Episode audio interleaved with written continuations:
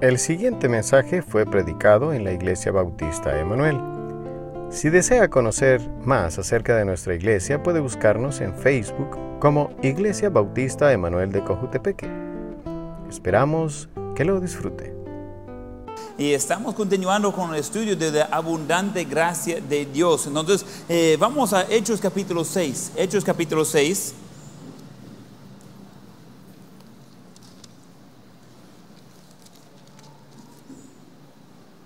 Aquí comenzando el año, estamos viendo cada semana de diferentes formas de la abundante gracia de Dios eh, en nuestras vidas. En general estamos eh, viendo la abundante gracia de Dios en nosotros y hacia otros. Y, a veces cuesta de separar esos tres pasos porque siempre es el ciclo. Entonces, ah, siempre viene de Dios, es para hacer una obra en nosotros y, el resultado de eso es que esa misma gracia lo estamos mostrando a otros. Ese, ah, ese ejemplo, esa historia no va a ser diferente. Encontramos aquí a Dios haciendo algo grande en un tiempo difícil. creo que todos conocemos tiempos difíciles y a veces no sabemos cómo responder. Y pues para ser transparente es difícil de saber cómo responder a veces. No hay un, ah, un manual exacto de, de qué hacer eh, cuando está eh, velando a sus familiares. Eh, no hay un manual de, ah, de qué tipo de emociones debemos tener y qué hacer con esas emociones cuando viene algún crisis esperado o no. nadie está pues listo por cuando vienen las cosas de un solo. Pero quiero mencionar algo. Hay algunos que de una forma u otra parecen que, que no le afecte tanto las cosas en la vida. Y uno tiene la tentación de pensar, mire, ellos no conocen problemas. Hasta la fecha yo no conozco a nadie que no conoce problemas. Entonces quizás no es eso, es otra cosa. Pero ¿por qué hay algunos de que al llegar una prueba a su vida están como pues tirados y a otros que siguen o hacen que se den mejor a medio de todo el proceso y a pasar de todo lo que está pasando. ¿Qué es la diferencia? Eh, yo quiero mencionar que la sería la manera que Dios ha hecho la obra de gracia en su vida antes. Pero la medida de que nosotros crecemos en la gracia de Dios depende de nosotros. Dios ofrece esa gracia para todos y todo momento. Pero nosotros a veces no estamos listos y no queremos crecer y dejar la gracia de Dios obrar en nosotros. no es que Dios está seleccionando. Eh, algunos han visto quizás, eh, eh, se va a una casa tiene varios perritos ahí en la casa. Uno está bien gordito y los otros están bien flaquitos. ¿Qué pasa? Pues probablemente él es más bravo y él come la comida de los otros. Entonces él tiene la preferencia, él come mejor y él está entonces en mejor estado. Pero realmente no es así con Dios. No dice, mire, solo hay cierta cantidad de gracia. Si yo llego antes, yo voy a recibir más. Y si llego después, ah, pues recibo menos. No es así. Dios le está ofreciendo para todos. Pero hay algunas personas en la Biblia de que cuando vamos observando a sus vidas, sus historias, pues es obvio porque Dios decidió de, guardar esa información para nosotros, de tenerlo grabado y eh, preservado para que nosotros podamos ver. Y Esteban es uno de esos hombres. Esteban es un hombre eh, que tiene un excelente testimonio de lo que Dios había hecho en su vida. Estamos en Hechos capítulo 6. Al principio del capítulo encontramos que ah, la iglesia eh, pues va pidiendo y seleccionando a Esteban de ser uno de los primeros diáconos. Él es ah, alguien que le reconocieron de ser alguien lleno de gracia. Un diácono simplemente es un siervo. No, tenía un, puesto de posición en la iglesia, no tenía ah, algún tipo de autoridad, simplemente era un hombre que la iglesia dijo que estaba lleno del Espíritu Santo y ellos le pidieron de ser ah, eh, diácono y de servir de esa manera. Siendo un laico, un hombre fiel en la iglesia, no tenía posición, no tenía salario, no tenía ah, algún tipo de llamado específico, el mismo de todos, de llevar el Evangelio a toda criatura encontramos a él en versículo 8 comenzando de predicar y predicar bastante bueno, de predicar de tal manera que ah, nadie puede discutir con él, o sea que ah, él tiene la razón, él sabe de qué está hablando y él está eh, eh, predicando de tal manera de que está convenciendo a la gente de que dice la palabra de Dios. En ese tiempo él estaría usando solamente el Antiguo Testamento y no tendría todo en un solo lugar como nosotros tenemos ahora. Esteban no tenía acceso a eso. Eh, no estaba compilado eh, todos los libros del Antiguo Testamento y puesto juntos y puesto en griego hasta después de la muerte de Esteban. Entonces él no tenía eso. Hoy nosotros podemos ir donde sea. Eh, estaba muy diferente en aquel entonces, tenía ah, rollos, no tenía la separación de, de capítulos y versículos, solo era de un solo todo el libro con la excepción de Salmos. Ese ya venía ah, como ya eh, dividido, pero no estaba todo listo de leer como lo tenemos hoy. Entonces, eh, viendo eso, encontramos a Esteban, que era un hombre obviamente estudiado, y un hombre que estaba, Dios le estaba usando, pero es porque Dios había hecho una obra de gracia en sus vidas. Eh, vamos a entrar como en medio de la historia, Hechos 6, versículo 8. Y Esteban, lleno de gracia y de poder, hacía grandes prodigios y señales entre el pueblo. Entonces se levantaron unos de la sinagoga llamados de los libertos y los de Serine y de Alejandría, de Cilicia, de Asia, disputando con Esteban. Solo eh, si está estudiando historia eh, de tiempo de la Biblia y está viendo de, las, ah, de los lugares fuertes de teologías falsas, esas ciudades son las, cabezas de enseñanzas falsas. Entonces, eh, eh, literalmente podría decir que ese sería ah, los más educados del lado equivocado de que va a encontrar. Ese es con quien él está ah, discutiendo. Seguimos en versículo 10. Pero no podían resistir a la sabiduría y al espíritu con que hablaba. Yo creo que va a notar que en versículo 10, esa palabra espíritu, el E está en mayúscula. ¿Por qué? ¿Qué es el espíritu que tenía? Espíritu Santo, en donde el Espíritu Santo está obrando por medio de Él. Él tiene sabiduría y entonces eh, esa es parte de lo que Dios da pero no es solo está hablando de como un sabio, él está hablando por, eh, por Espíritu Santo, Espíritu Santo le está guiando. Seguimos en versículo 11. En donde sobornaron a algunos para que dijesen que le habían oído hablar palabras uh, blasfemas contra Moisés y contra Dios. Tiene la gente los, los más educados, los más... Uh, eh, pues autoridades más altas en, en, cuanto a su religión están equivocados y ellos no pueden ganar a un simple cristiano. No es ni pastor, eh, no, no, no, no, estaba con Jesús físicamente. Él es alguien que recibió a Cristo y decidió aprender de la Biblia y compartir eso con otros. Y ellos no pueden ganarle en sus discusiones. Él le va usando la Biblia mejor que ellos, porque ellos están equivocados. Entonces, como no la puede ganar, sacan billete y dicen, mira, te voy a pagar para que hace problemas. ¡Wow! Increíble. Solo una nota ahí. Espero que ustedes no sean así, de que, miren, me pague, yo voy a generar problemas. No, no, no, no, no, no sea esa persona. Es mucho mejor ser Esteban, que es que está siendo pagado ah, para generar problemas. Solo una nota aparte ahí, ¿ok? Ah, versículo 12. Y soventearon al pueblo, o sea que, lo, animaron de hacer lo malo, lo, lo molestaba, lo agitaba al pueblo y a los ancianos, a los escribas, y arremetiendo le arrebataron y le trajeron al concilio. Y pusieron testigos falsos que decía, este hombre no cese de hablar palabras blasfemas contra ese lugar santo y contra la ley. Pues le hemos oído decir que ese Jesús de Nazaret destruirá ese lugar y cambiará las costumbres que nos dio Moisés.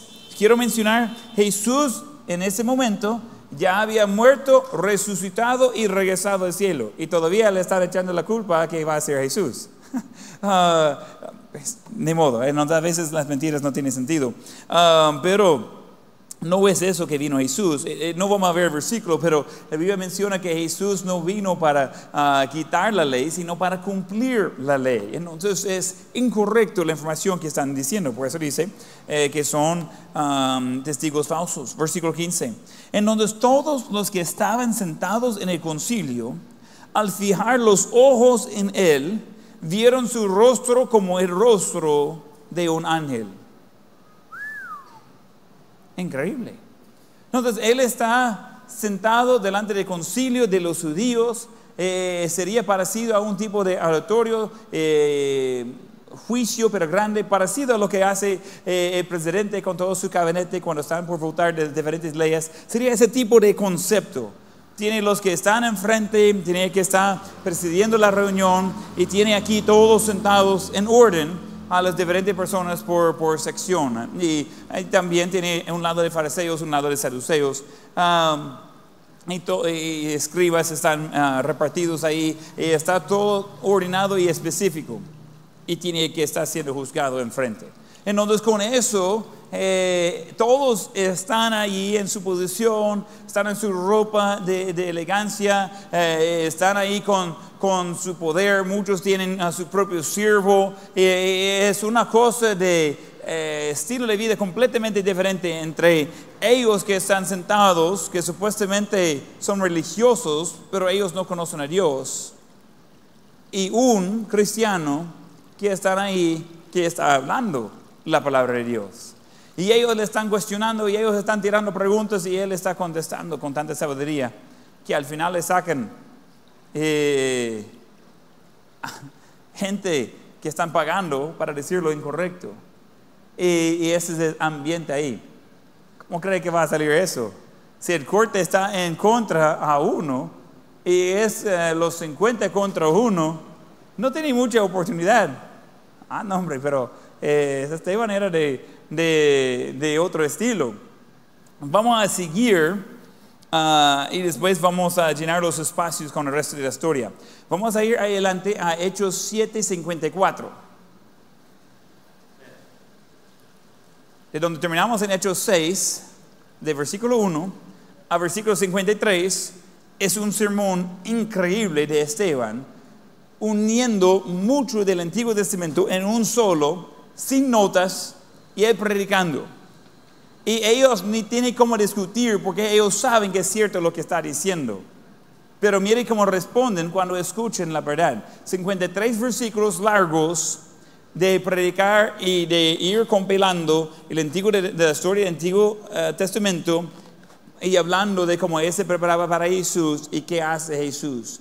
Ahora la manera que los fariseos, los religiosos, responden a Esteban, dice versículo 54, oyendo esas cosas, se enfurecían en sus corazones y corregían los dientes contra él. Pero Esteban, lleno del Espíritu Santo, puesto los ojos en el cielo, vio la gloria de Dios y a Jesús que estaba a la diestra de Dios. Y dijo, he aquí veo los cielos abiertos y al Hijo del Hombre que está a la diestra de Dios. Entonces ellos, dando grandes voces, se taparon los oídos y arremetieron a una contra él y echándole fuera de la ciudad le apedrearon. Y los testigos pusieron sus ropas a los pies de un joven que se llamaba Saulo. Después lo conocemos como el apóstol Pablo. Y apedrearon a Esteban mientras él invocaba y decía, Señor Jesús, recibe mi espíritu. Y puesto de rodillas clamó a gran voz, Señor, no les toma en cuenta este pecado. Y habiendo dicho esto, durmió. ¡Wow! Es increíble. Ah, Quiero dar resumen para comenzar y quiero reforzar lo que dije antes. Solo por si tienen dudas, Esteban murió ahí en este momento. Pero yo dije al principio que era mejor de ser Esteban, de ser la gente que estaba siendo pagado para hacer desorden. La gente que le pagaron para hacer desorden, ellos están vivos todavía para ir y gastar ese dinero. Y Esteban está muerto. Y vuelvo a repetir, es mucho mejor ser Esteban que la gente siendo pagado para ser falsos testigos. Uno dice, ah, no, hombre, yo no creo que sí. Y mire, él murió, correcto. Y dos mil años después todavía estamos hablando de eso. Y todavía estamos aprendiendo de un hombre que estaba más preocupado en hacer lo correcto que en ganar un poco de dinero o popularidad. Él era famoso, pero no era popular, no es lo mismo. Y en realidad, en el momento, solo era como matando a otro cristiano. Ese estaba saliendo de moda. Estaba haciendo eso seguido.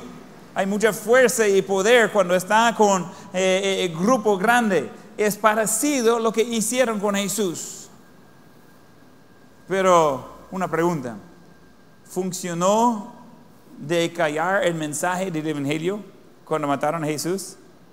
No, se repartió por todo el mundo. ¿Funcionó de callar el, mensaje del Evangelio cuando mataron a Esteban? No, se pasó más. Y eso es lo que sucede. Él es literalmente un mártir eh, en el servicio de Dios y terminó su vida, pero no terminó su ministerio. ¿Me escuchó? Terminó su vida temporal aquí en esta tierra, pero no terminó su ministerio. Todavía él y su ejemplo sigue ayudando a los demás, a nosotros. Entonces en nuestras notas vamos a entrar a ver. La gracia de Dios fue visiblemente evidente en la vida de Esteban. La gracia de Dios fue visiblemente evidente en la vida de Esteban. Hay algunas cosas difíciles de medir. Puede medir peso, puede medir ah, distancias, puede medir altura, eh, puede medir eh, agua, puede medir dinero. Esas cosas son medibles. Hay otras cosas que son más difíciles de medir y poner un número exacto. Por ejemplo, si yo le pregunto, ¿qué número de integridad tiene? Pues ya no pongo 3.7. ¿Qué significa eso? Eh, no, se mide de esa manera. Eh, ¿Qué número de gozo es? Um, yo soy un 7. Eh, no se mide de esa manera. Es difícil de medir, es difícil de verlo. ¿Qué tanta gracia tiene en su vida? Como la mitad. ¿La mitad de qué? No, no se mide de esa manera. Pero literalmente vieron a Esteban diferente. Dicen que vieron a él como un ángel. Quiero mencionar, ninguno de ellos que estaban allí en el concilio habían visto un ángel en su vida. Recuerda, eso es poco después de los 400 años de, silencio. Un ángel apareció a María, un ángel apareció a Zacarías, padre de, Juan el Bautista. Vieron a Jesús y lo mataron. Ellos no tienen experiencia con ángeles. Ellos no iban a conocer a un ángel si llegaba y le pegaba en la cara. Ellos no saben, pero vieron en algo, en él, algo diferente. Y la manera de describir eso es que lo vieron como si fuera un ángel. Una pregunta. ¿Cómo sabemos eso? ¿Quién fue testigo de eso? Libro de Hechos fue escrito por Lucas.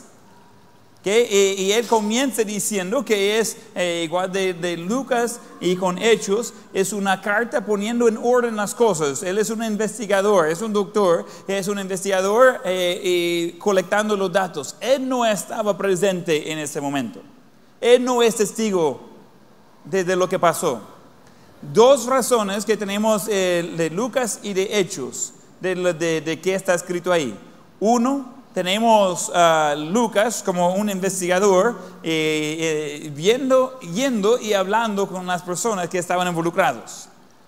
Y dos, tiene inspiración del Espíritu Santo. Las dos cosas juntas es la manera que él escribió lo que nosotros tenemos en el libro de Hechos. Pero yo quedo pensando, y no tengo la respuesta, pero hay muchas cosas en la Biblia que me da curiosidad. ¿Quién le dijo a Lucas todo lo que sucedió ahí. yo creo que la respuesta, aunque no tengo un versículo específico de decirle, pero yo creo que la respuesta se encuentra con los que creyeron después en Cristo y van contando en el momento que ellos de parte del concilio hicieron ese gran error contra Esteban, pero después reconocieron que era cierto.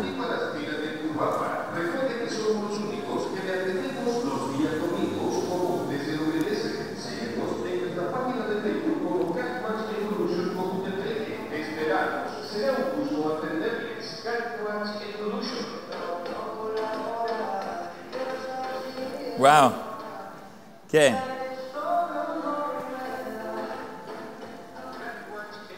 Ni idea que están vendiendo, pero no lo voy a comprar. ¿Okay? Entonces ahí eh, seguimos viendo eso de, de Esteban. Es un hombre que Dios lo usó de gran manera.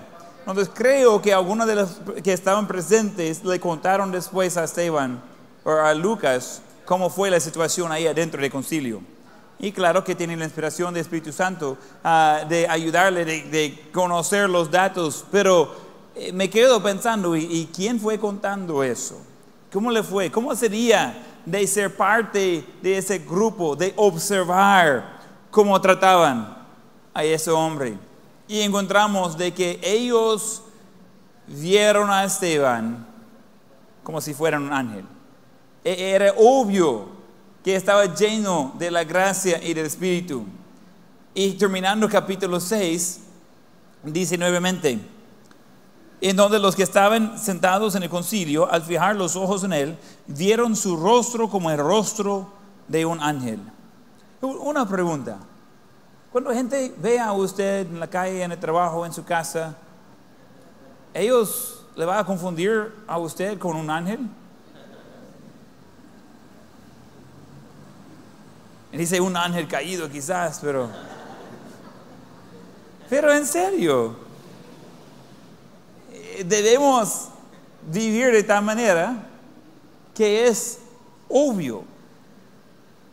Debemos vivir de tal manera de que la gente queda mirándonos y dice, hay algo diferente de esta persona. E, en, en mi viaje a las Filipinas y de regreso, especialmente en la ida, uh, senté a la, a la par de, de, de, personas y como son varios vuelos, ahí va cambiando compañeros cada, cada vez que sube al avión. Entonces, uh, cada vez estaba sentado con gente que no conocía, yo estaba viajando, eh, me preguntaron, ¿estaba viajando solo? Pues el avión estaba lleno, pero yo no conocía a nadie, entonces no andaba solo, pero sí. Uh, entonces andaba eh, eh, solo con cientos de otras personas desconocidas. Entonces, uh, y hablando con ellos y, y, y, qué es su trabajo que hace, y cosas simples, y, y, uno pues va aprendiendo un poco.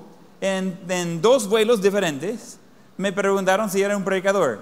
Yo andaba en polo, eh, no andaba con corbata, no, andaba, no tenía abierto mi Biblia, no tenía ni, nada de identificarme con la iglesia, no, no tenía el logo de la iglesia enfrente, nada. Solo yo sentado ahí hablando ahí estilo gringo. Entonces no, no tenía mayor cosa.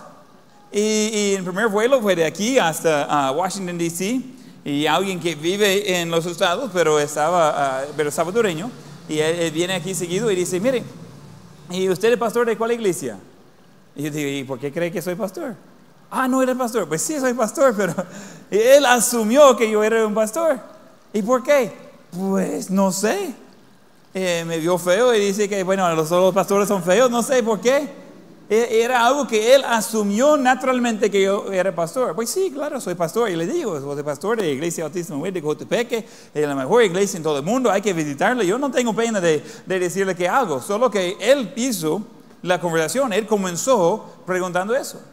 Después estoy en, uh, en el siguiente vuelo eh, y ese es un vuelo largo Estoy a la par de dos graduados de la universidad de diferentes partes del mundo, eh, ah, y uno de Saudi Arabia y el otro de, no recuerdo, otro país en esta parte del mundo, y, ah, estaba hablando con ellos un poco. Y, uno es un médico y, otro es ah, un ingeniero y gente muy educado, muy estudiado, y hablando con un poco con ellos. Eh, son menores de mí, son jóvenes, claro, cualquier persona menor de mí es joven, pero eh, eh, 10, más de 10 años más joven de mí. Eh, ellos ya tienen sus títulos, ya tienen ah, dinero en el banco y, tienen ya el plan para su vida.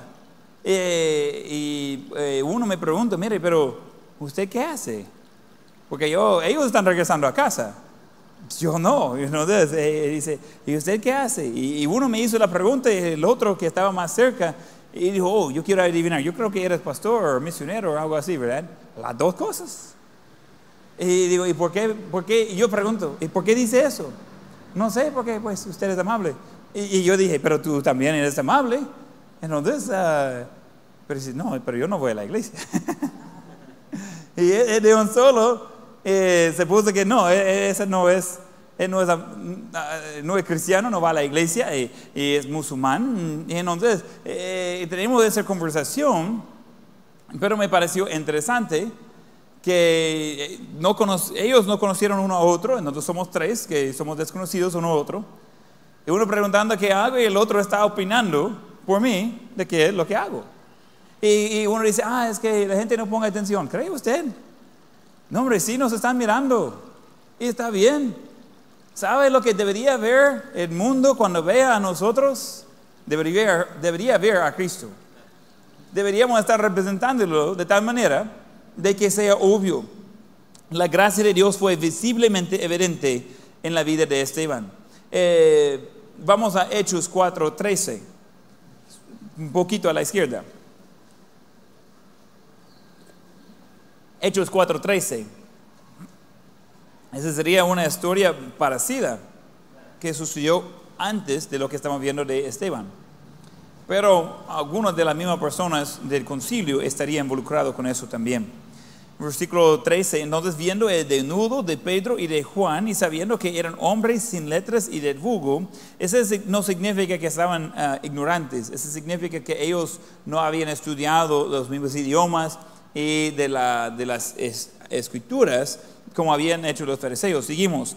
Se maravillaban y les reconocían que dice que habían estado con Jesús. Uh, estaba obvio. Ellos no tenían toda la educación, ellos no tenían todas las escuelas específicas para aprender de las, del Antiguo Testamento, y menos mal, porque ellos estaban más educados en qué decir la Biblia que los educados.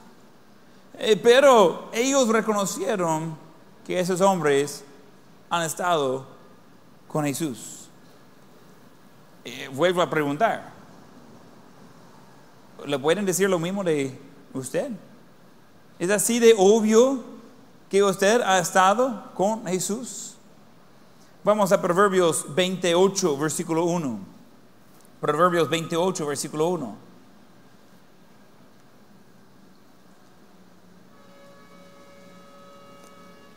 Encontramos ah, en el orden a Juan Pedro, ellos estaban predicando con denudo, con valor, sin miedo. Habían visto a Jesús hacer lo mismo. Después encontramos a Esteban haciendo lo mismo. Y uno dice, ¿y qué le da el valor de hacer eso?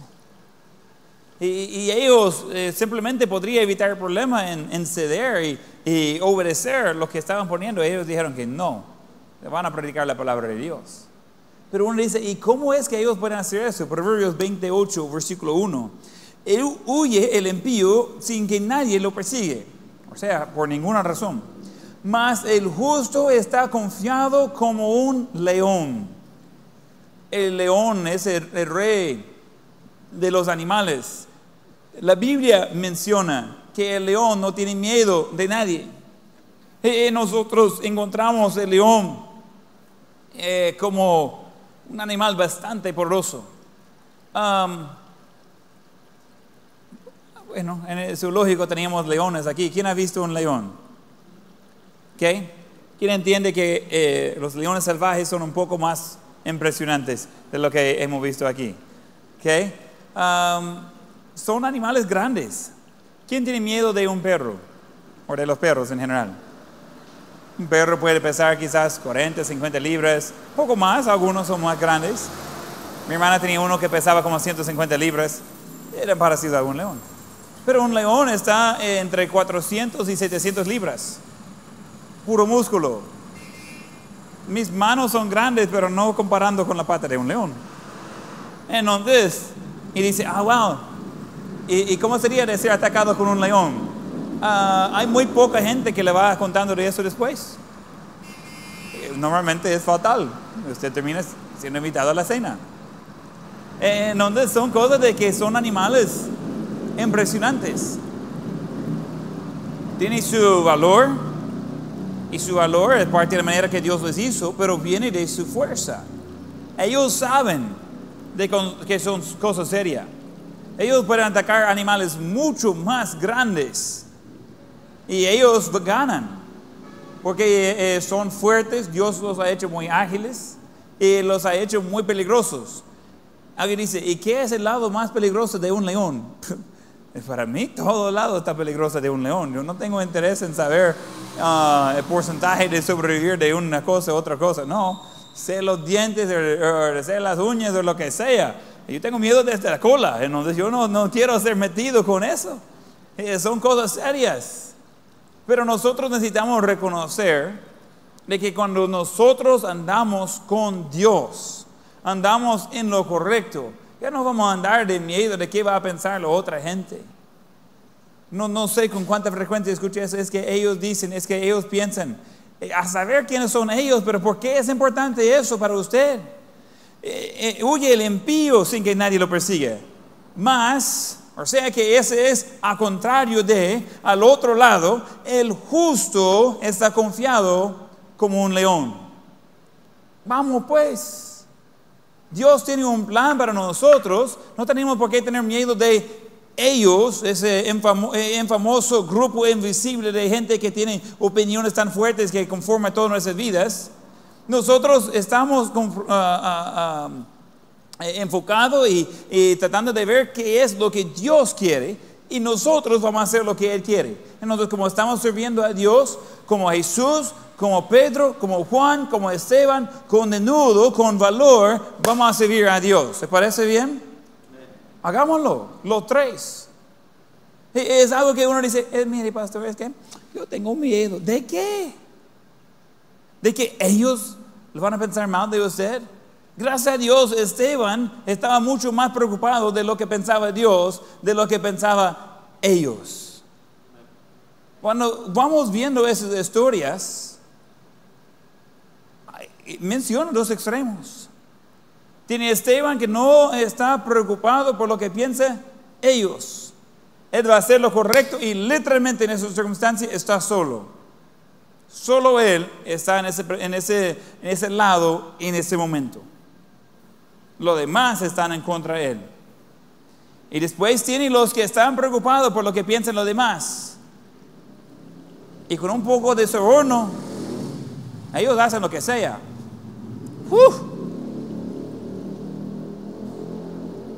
Nosotros somos mucho más dados a seguir billete que a seguir a Dios. Si yo estaba ofreciendo ese billete a la primera persona que llegaba aquí, hacerlo tres veces y ya van a estar peleando por, ah, por tenerlo. ¡Pash! tirando a, las señoras por un lado para que el joven agarre el billete, haciendo cosas completamente erradas para ganar visto. Mencioné que en las Filipinas eh, conocí a muchos misioneros que van a países cerrados y en la iglesia eh, que son ilegales, que no pueden tener, son iglesias ah, secretas pero el gobierno tiene programas para ayudar con eso. El gobierno le da pisto a cualquiera que entrega un pastor o un cristiano a las autoridades. Solo ir y mire, él es un cristiano, darán pisto. Yo creo que si tuviera ese programa aquí, yo no iba a durar ni una semana. A ver que, podría ganar unos 5, 20 pesos, me iba a vender. Estaba haciendo uh, pelear para hacer cola para venderme. Entonces es algo que nosotros por, dinero hacemos cualquier cosa. Pero Esteban, él no estaba preocupado por lo que piensan ellos. E- Él estaba en una posición fuertísimo, pero no le importaba lo que pensaban ellos. Él quería servir a Dios. Los que estaban recibiendo el soborno, ellos estaban preocupados por lo que piensan ellos. ¿Cómo le gustaría de tener el tipo de testimonio de que cuando alguien dice, mire, necesitamos a alguien corrupto que con ese billete pueda hacernos un favor y hacer algo incorrecto? ¿Qué tal le gustaría que su nombre saliera en eso? Ah, nombre fulano es perfecto. Ah, no, hombre, ni necesita tanto, poco menos. Él es tan corrupto que solo por la excusa de hacerlo lo hace. ¿Cómo le gustaría ser parte de esas conversaciones que están teniendo los religiosos? Mira, estoy buscando un corrupto. Ah, yo conozco tres. ¿Cuántos quieren? Quiero unos que sean baratos, pero que sean ah, buenos. Ah, pero vamos a tener que pagar más a los buenos, porque hay diferentes niveles de corruptos. Eh, eh, entregan eh, currículo. Mire, cualquier necesidad que tienen para que alguien les lleve testimonio falso, estamos alquilando nuestros servicios. ¿Cómo encuentra esta gente? Están reunidos en concilio. Esas cosas se hacen como en secreto. Están allí hablando. Y después se va uno. Está ahí, toman, traerlos. Y después, mire, quiero mencionar que ya acaban de llegar los, los testigos. Y ellos simplemente van a decir lo que eran pagados de decir. No saben nada de nada. ¿Y sabe qué? Lastimosamente, incluso en El Salvador, es mucho más, eh, mucho más fácil encontrar ese tipo de gente que encontrar personas como Esteban. Si no me cree, ¿cuánto tiempo pasó tratando de ganar dinero en la semana pasada comparando con el tiempo que pasó tratando de ganar almas? ¿Ok? En el desierto. Estamos mucho más preocupados por lo que podemos ganar dinero en lo que podemos predicar de Dios. Y esa nuestra vergüenza sería mucho más fácil encontrar personas en nuestra eh, comunidad y a veces en nuestra iglesia, sería mucho más fácil encontrar personas que están dispuestos de ser pagados para hacer algo malo en vez de encontrar gente como Esteban que están dispuestos a hacer lo correcto, no importa lo que piensen los demás. Vuelvo a repetir, es mucho mejor ser como Esteban, que fue matado, que como los que están siendo sobornados para hacer lo incorrecto. Nosotros tenemos un Dios grande, Él trata con las cosas al final. Y una pregunta, ¿cómo se llamaban las personas que estaban uh, sobornados para llevar falso testimonio? ¿Cómo se llaman? Estaban leyendo su historia dos mil años después. ¿Cómo se llaman ellos? Solo están conocidos como corruptos. ¿Y cómo se llama el hombre que tenía el denudo de predicar la palabra de Dios? Ah, a él sí conocemos el nombre. Interesante eso. Si quieres ser conocido por algo en la vida, creo que sería mejor ser conocido como Esteban, por alguien que va a hacer lo correcto. Algunos se pusieron muy serios. Vamos a tener que uh, eh, borrar el resto del mensaje y solo quedar en eso. Algunos ya eh, le quedaron un poco de convicción quizás, porque la vida no es igual de lo de Esteban. Tengo una recomendación, corrige eso, para que seamos más identificables con Esteban que con los que están de, de falso testimonio. ¿Estamos bien? Cuando están ya muro de avión, Señor, que termine el mensaje ya. Ya no aguanto la, la convicción. Número dos, porque no termina ahí la historia. Adelanté un poco, pero levantaron contra Esteban sin justificación y se pagaron para blasfemar contra él. Le voy a volver a leer estos versículos de uh, capítulo 6, versículo 11. En donde sobornaron a unos para que dijesen que le habían oído hablar palabras blasfemas contra Moisés y contra Dios. Y se lo ventearon al pueblo y a los ancianos y a los escribas y arremetiendo le arrestaron y le trajeron al concilio. Y pusieron testigos falsos que decían, ese hombre no cese de hablar palabras blasfemas contra este lugar santo y contra la ley. Pues le hemos oído decir, es mentira, que es Jesús de Nazaret destruirá ese lugar y cambiará las costumbres que nos dio Moisés. Entonces, eh, nosotros muchas veces pensamos que lo tenemos difícil la vida. Esteban tenía una oposición fuerte y tenía gente en contra de él, pero de verdad. Pero eso no cambió su posición para con Dios. Eso suena bastante parecido a lo que hicieron con Jesús. Vamos a Mateo 26, 59. Mateo 26, 59. Necesito recordar, estamos hablando del mismo lugar, del mismo gente involucrada hasta un punto, no todos iguales, pero muchos serían como repetidos. Ese método que están usando para acabar eh, con Esteban, ya lo habían probado antes, pero le agarraron un poco de valor en cómo lo hicieron con Jesús porque le funcionó. pero él resucitó y pues ese arruinó todos sus planes. Mateo 26, 59. Y los principales sacerdotes y los ancianos y todo el concilio buscaban falso testimonio contra Jesús para entregarle a la muerte. Y no la hallaron, aunque muchos testigos falsos se presentaban. Pero al fin vinieron dos testigos falsos. Y podríamos ver más de la historia. Eh, yo creo que todos entendemos, si va a tener un juicio correcto, necesita tener evidencia correcta, exacta. Pero nada le sirve de tener testigos falsos si va a buscar de tener justicia. Creo que todos entendemos eso.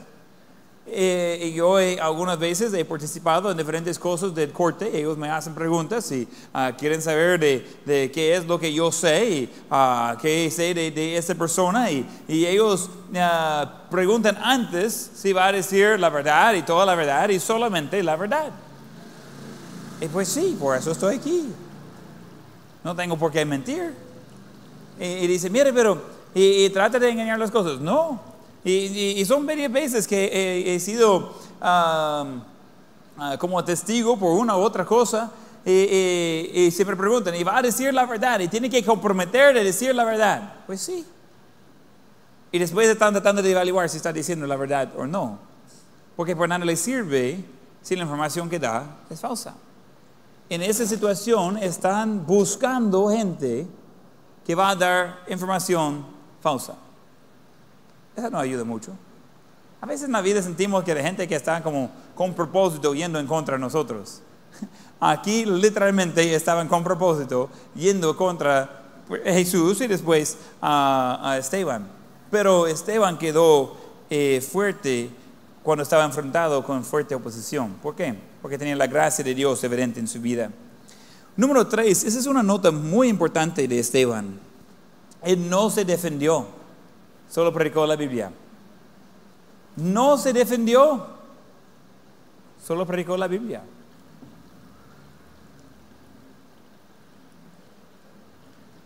Es difícil eso.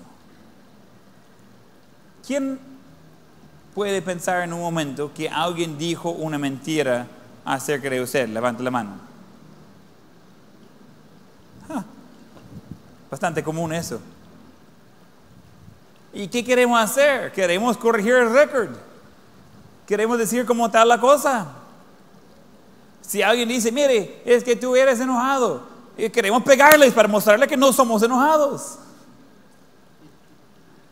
Queremos nosotros defender a nosotros mismos.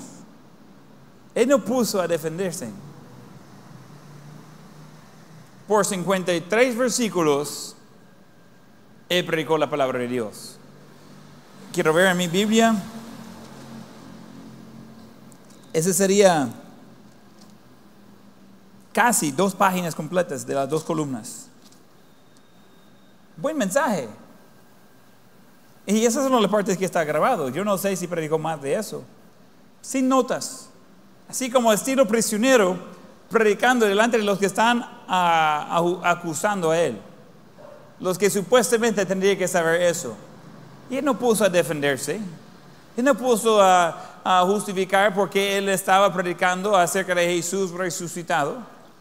Él no puso a, a pedir perdón porque había ofendido a ellos. Él dijo, ok, así dice la Biblia. Quiero ayudarle con algo. Si usted va a tener una posición fuerte en la vida, debería venir de la palabra de Dios. Y si eso ofende a personas, no se preocupe. Jesús ofendió a personas y yo creo que él estaba predicando correctamente. ¿Quién cree eso? Pues sí. En donde no todos estaban de acuerdo. Dice, ah, es que no me gusta el conflicto.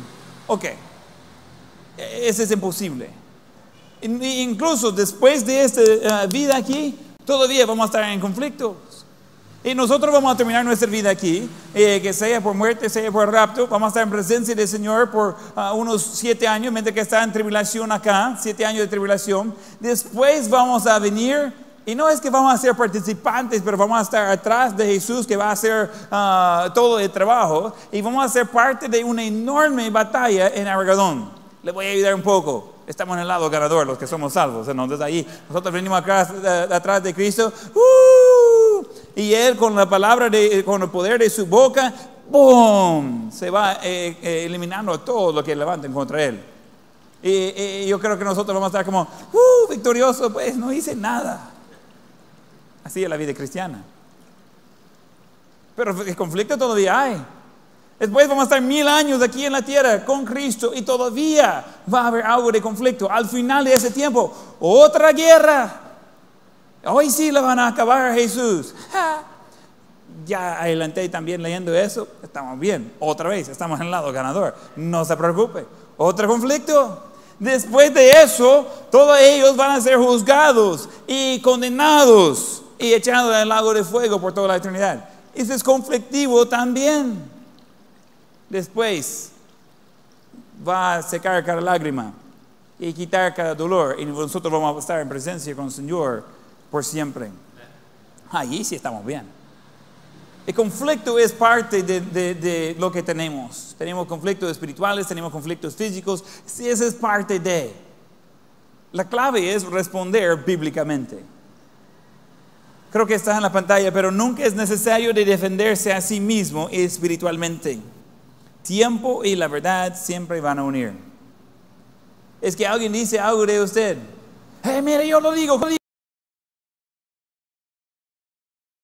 Dejarlos. Y dice, pero gente va a pensar mal de mí. Um, la gente que más le conoce ya saben qué piensan de usted. ¿Me escucharon? a veces yo eh, escucho cosas y digo, no, esa es mentira. Y dice, ¿y cómo saben? Porque es mentira. Porque no es así la persona. Y otra cosa es que gente dice, mire, pero tal persona me dijo eso. Digo, bueno, probablemente es la verdad. Es una persona un poco más es probable que le dice tal cosa. La gente que ya le conoce, ya sabe qué piensan de ustedes. Y los que no le conocen, ¿y por qué le importa qué piensen de usted? En serio.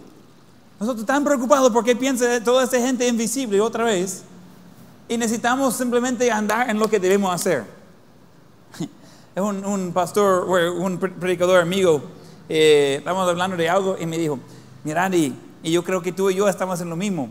Yo di cuenta que hay tal conflicto de, entre algunos pastores acerca de, de, versión de la Biblia y todo eso. Y, y, qué sabes tú de eso? Y digo, yo no estoy metido en esos problemas. Yo tengo mi Biblia, yo tengo mucho que hacer y yo no tengo por qué estar peleando con nadie acerca de eso. Y digo, yo ya tengo que hacer. Ya cuando termino de alcanzar todo El Salvador con el mundo, eh, con el Evangelio, todo El Salvador con el Evangelio, y después acabo de alcanzar todo el mundo con el Evangelio, entonces con mi tiempo libre voy a buscar con quién voy a pelear. Ese no me importa. Y me dice, ¿y usted tiene conflictos ahí? De esos conflictos no tenemos. Estamos ocupados. Tenemos la palabra de Dios, tenemos Espíritu Santo para guiarnos y vamos pues. No estamos ahí para pelear con otra gente. Y, un pastor me preguntó, mira, ¿y escuchó lo que predicó tal pastor? Y digo, no, yo estoy en cultos los domingos, yo no tengo tiempo para estar escuchando a otra gente. No, pero él está saliendo de la línea. Que vaya bien. Yo no, no me interesa lo que están haciendo otros. Un día que alguien le habla mal y uno dice, ah, mire, yo tengo que corregir todo. Mi gente piensa malas cosas de mí. Escúcheme muy bien. Puede ser que gente piense malas cosas de mí. Pero si ellos supieran la mitad de lo malo que soy, y Dios ya sabe eso. No, se preocupe que va a salir algún tipo de cosa. Vivir con integridad, servir a Dios y vamos por adelante. No es necesario de defenderse con cada cosa, cada ofensa, cada cosa que alguien dice. Ah, dejarlos.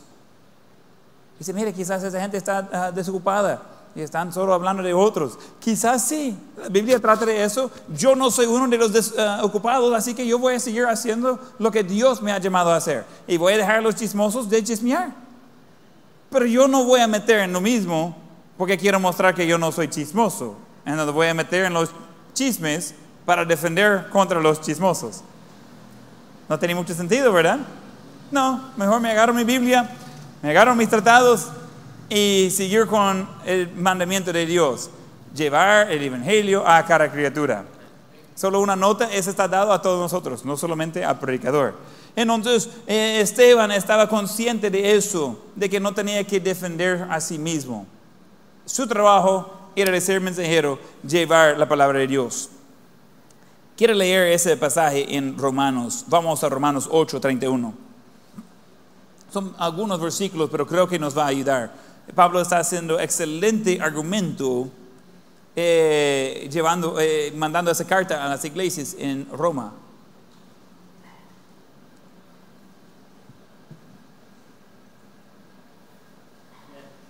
Romanos 8:31. Dice, ¿qué pues diremos a esto? Si Dios es por nosotros, ¿quién contra nosotros? Y a eso digo, amén. Bueno, para contestar la pregunta, nadie. Si estamos en el lado de Dios, ¿por qué le preocupa quién va más contra usted? ¿Quién tiene un hermano que es más grande que usted? Yo soy el hermano grande, pero algunos tienen hermano más, más grande. Yo siento ya poco más de valor cuando ando con mis hermanos. Entonces, eh, eh, mi hermano, eh, mi mellizo, eh, él es un hombre, está en la seguridad de su iglesia, es un hombre ah, bien entrenado en muchas cosas. Mi otro hermano eh, más grande, el que era más malo conmigo, él es ah, ah, eh, de un grupo especial de la policía, él trata con los más malos de los criminales. entonces, tengo un, un, cuñado que es marín, entonces cuando estamos todos juntos, no hombre, somos invencibles. Ya mire con quién ando. Pero ¿qué tal cuando anda con Dios?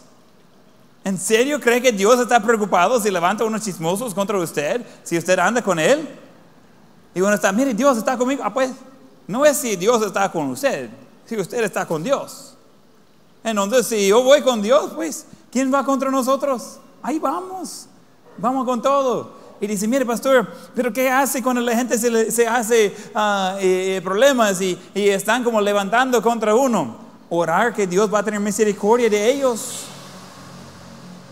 Porque según el récord de la Biblia, nunca les sale bien cuando levantan contra ah, el hombre de Dios o contra el plan de Dios o contra el pueblo de Dios. Entonces cuando un chismoso comienza a hablar contra otros cristianos, ah, Dios tener misericordia.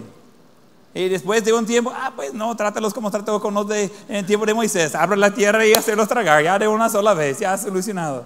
Y realmente Dios se trata con eso, no es mi problema. No tenemos por qué defendernos. Seguimos leyendo. Voy a, leer versículo 31. ¿Qué pues diremos de eso? Si Dios es por nosotros, ¿quién contra nosotros? El que no escatamió ni a su propio Hijo, sino que le entregó por todos nosotros, ¿cómo no nos dará también con Él todas las cosas? ¿Quién acusará a los escogidos de Dios? Dios es el que justifica. ¿Quién es el que condenará? Cristo es el que murió, más aún, el que también resucitó, el que además está a la diestra de Dios, el que también intercede por nosotros. ¿Quién nos separará del amor de Cristo? ¿Tribulación o angustia o persecución o hambre o desnudez o peligro o espada? Como está escrito, por causa de ti somos muertos todo el tiempo. Somos contados como ovejas de matadero. Antes en todas esas cosas somos más que vencedores por medio de aquel que nos amó. Está hablando de Dios. Por lo cual estoy seguro de que ni la muerte, ni la vida, ni ángeles, ni principados, ni potestades, ni lo presente, ni lo porvenir, ni lo alto, ni lo profundo, ni ninguna otra cosa creada nos podrá separar del amor de Dios que es en Cristo Jesús, Señor nuestro. ¡Woo! Ese debería emocionarle. ¿Y qué es el problema? Pues estamos en el lado de Dios. ¿Qué más quisiera? No hay mejor cosa.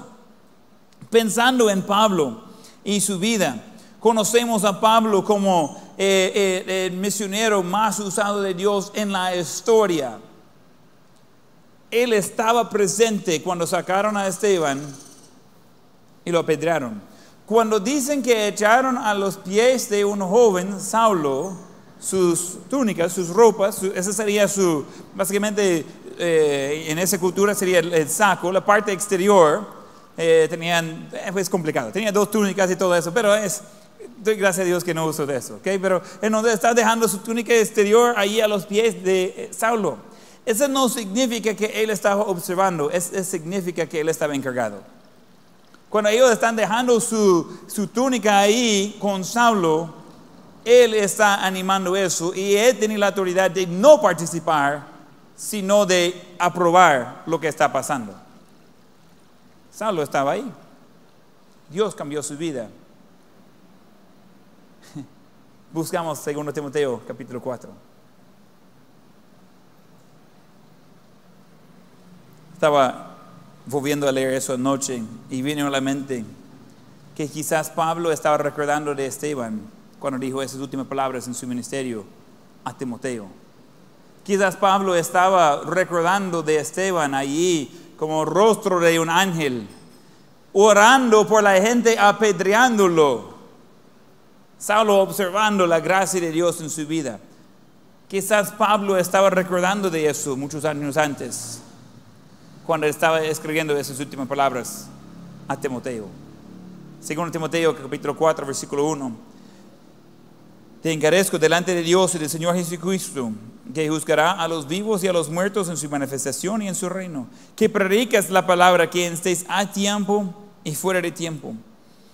Reguye, reprende, exhorta con toda paciencia y doctrina, porque vendrá tiempo cuando no sufrirán la sana doctrina, sino que teniendo comenzón de oír, se montarán maestros conforme a sus propias concupiscencias y apartarán de la verdad el oído y se volverán a las fábulas. Pero tú, sé sobrio en todo, soporta las aflicciones, haz obra de evangelista, cumple tu ministerio. Pensando en Saulo, Pastor Pablo, escribiendo esas palabras, y él recordando que Esteban hizo eso, y él está queriendo hacer lo mismo. Él sabe que va a morir pronto. Y animando a Timoteo, hey, vale la pena. No vaya renegando a Dios. No vaya cambiando porque hay ah, oposición en su vida. No vaya poniendo en contra porque eh, hay gente que no está en favor. Pablo está escribiendo eso de la cárcel. Otra vez, él pasó mucho tiempo encarcelado. Y él está escribiendo eso de que, hey, no te vayas cambiando solo porque se pone un poco difícil el camino. Quizás no todo el mundo va a estar de acuerdo con lo que estás diciendo, pero lo que estás diciendo debería estar de acuerdo con la palabra de Dios. Y siempre y cuando estamos predicando de acuerdo con la palabra de Dios, vamos con todo, sin miedo, sin remordimiento, sin ningún tipo de, eh, de retraso, vamos. Y dice, mire, pero hay algunos que se han ofendido por eso. Y ojalá que ellos van a tener convicción y van a convertirse. Pero ese no es mi problema, si ellos se han ofendido con la, verdad. Mi problema es si yo no predico la verdad. Y es igual por cada uno de nosotros. Nosotros somos, somos responsables por llevar el mensaje, no por cambiar el mensaje. En sus notas número 4, y vamos a terminar luego con eso. Con sus ojos en Cristo fue capaz, hablando de Stephen, fue capaz de orar por sus perseguidores antes que le mataron. Yo no creo que sea ese nivel de espiritualidad. tengo el hábito de tratar de orar por la persona que está ah, poniendo en contra de mí. Dice, mire, pastor, ¿tiene personas así? Pues sí. ¿Y por qué? Pues ah, no sé, hay gente que le gusta ser equivocado. Yo no sé. Yo no sé cómo es posible de no amar a mí. Yo amo a mí, ¿por qué otros no? Todos pensamos lo mismo de nosotros mismos. Yo sí tengo la razón, todos pensamos eso.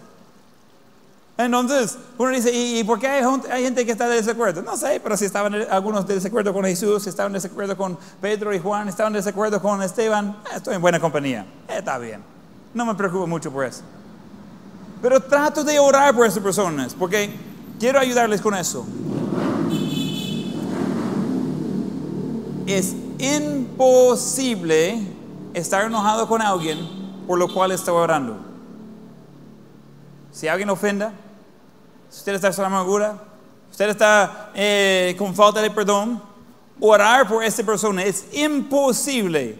Orar por las bendiciones de Dios en su vida y a la vez estar enojado con ellos. No se puede. Entonces, ¿qué hago yo? Yo trato de orar por ellos. Trato de orar por personas que quizás están en contra de mí. Y yo no estoy orando que Dios manda fuego del cielo para consumirlos. Algunos creen que ese tipo de oración eh, Jesús regañaba a sus discípulos por orar así. Ellos preguntaron, eh, mire, pedimos de, fuego del cielo. Es buena idea, ¿verdad? No, no, no, no, no, no es eso. Esa no es la idea. Nosotros vamos a pedir la bendición de Dios en su vida. Y dice, pastor, yo nunca podría orar por esta persona. ¿Ok? El problema es con usted. Pero como yo no quiero quedar enojado con nadie, yo no quiero que Dios eh, no puede usarme porque tengo amargura en mi vida, entonces yo quiero orar por esas personas.